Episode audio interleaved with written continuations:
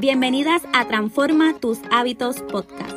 Tus hábitos diarios impactan tu bienestar de forma positiva o negativa. En este espacio encontrarás herramientas y estrategias para utilizar el poder de los hábitos y las rutinas para ser más saludable, más feliz y más productiva.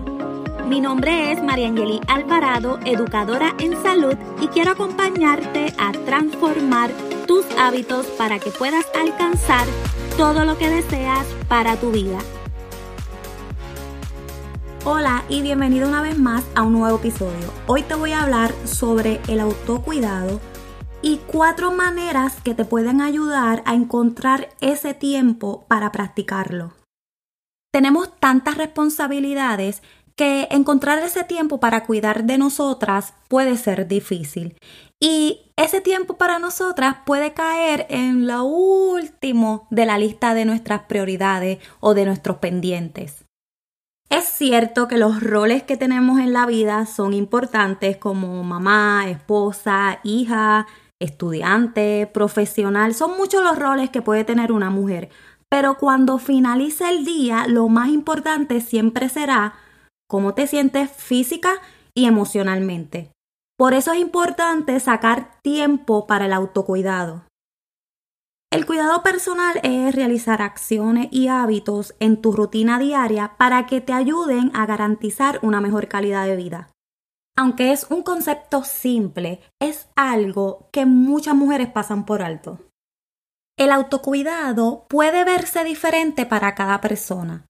Pero ese hábito, acción, comportamiento que realizas tiene que promover tu salud y también tu bienestar. Existen muchas formas de realizar el cuidado personal, pero hay unos hábitos que son esenciales, como comer saludable, hacer ejercicio, dormir lo suficiente y manejar el estrés. Estos hábitos los mencioné en el episodio pasado, 10 hábitos para cuidar tu bienestar. Y son hábitos que me van a escuchar siempre mencionándolos porque son hábitos muy importantes y básicos para tener una buena salud. Otros hábitos que ayudan con tu autocuidado son esas acciones que te dan energía, que te ayudan a distraerte, te ayudan a tener momentos de relajación y también que te brinden alegría. Si sacas un tiempo en tu día para practicar el autocuidado, esto te puede ayudar a prevenir enfermedades condiciones de salud y también a mejorar tu bienestar en todas sus dimensiones, en todos sus pilares, pero especialmente tu bienestar físico y el emocional. Si no tienes idea de cómo vas a encontrar ese tiempo en tu día ajetreado para practicar el autocuidado, voy a darte cuatro sugerencias para lograrlo.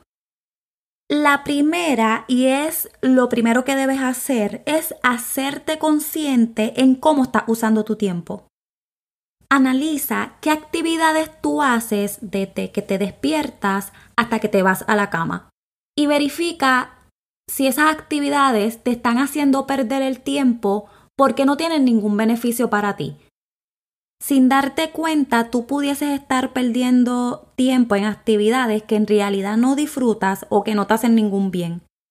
Incluso en actividades que pudiese automatizar o reducir el tiempo que le dedicas. Si dejas de lado esas cosas que te están haciendo perder el tiempo, puedes utilizar ese tiempo extra para cosas mejores como tu cuidado personal. La segunda sugerencia es que planifiques tu tiempo de autocuidado y lo separes en tu calendario, en tu agenda. Una forma de asegurarte de practicar tu autocuidado es que planifiques en qué momento del día lo vas a realizar y hacer de ese tiempo uno no negociable. De esta manera se puede convertir en un hábito y parte de tu rutina diaria. Si tu día es muy ajetreado y ciertamente no tienes el tiempo durante el día para practicar algún autocuidado, puedes intentar la tercera sugerencia que es levantarte más temprano o sacar un tiempo antes de dormir. Puedes levantarte una hora antes de lo que acostumbras o si lo tuyo no es madrugar, pues te organizas para tener una hora o 30 minutos en la noche antes de acostarte.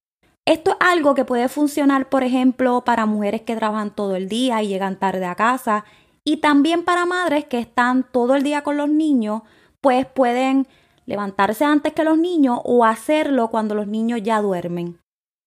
Una cuarta sugerencia que te puede ayudar es realizar microhábitos. Si no puedes dedicar una hora o 30 minutos a tu cuidado personal, intenta los microhábitos. Tomarte un tiempo para ti misma no siempre tiene que involucrar una cantidad de tiempo libre en tu agenda. Los microhábitos son acciones pequeñas que requieren un mínimo esfuerzo. Lo genial que tienen los microhábitos es que son acciones tan simples que tú no tienes excusa para no realizarlo. Y aunque son acciones pequeñas, la suma de esas acciones van a tener un gran impacto en tu bienestar. Algunos ejemplos de microhábitos pudiese ser sacar de 3 a 5 minutos en el día para meditar. También parar de trabajar y levantarte y caminar por 5 minutos o 10 minutos. Selecciona esa actividad que quieres hacer y haz una versión que te tome 3 minutos o de 5 a 10 minutos.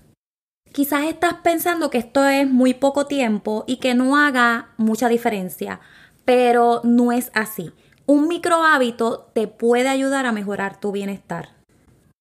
Encontrar tiempo para ti puede ser un desafío, pero la clave es hacer ese tiempo prioridad y no esperar a tener el tiempo. Cuidar de ti es un acto de amor propio y responsabilidad contigo misma. Espero que te haya gustado el episodio de hoy. Gracias por escucharme y recuerda que puedes suscribirte para no perderte el siguiente episodio. No olvides compartirlo y dejarme tu comentario. Nos vemos en Instagram. Puedes conseguirme como arroba mariangeli.alvarado. Hasta el siguiente episodio.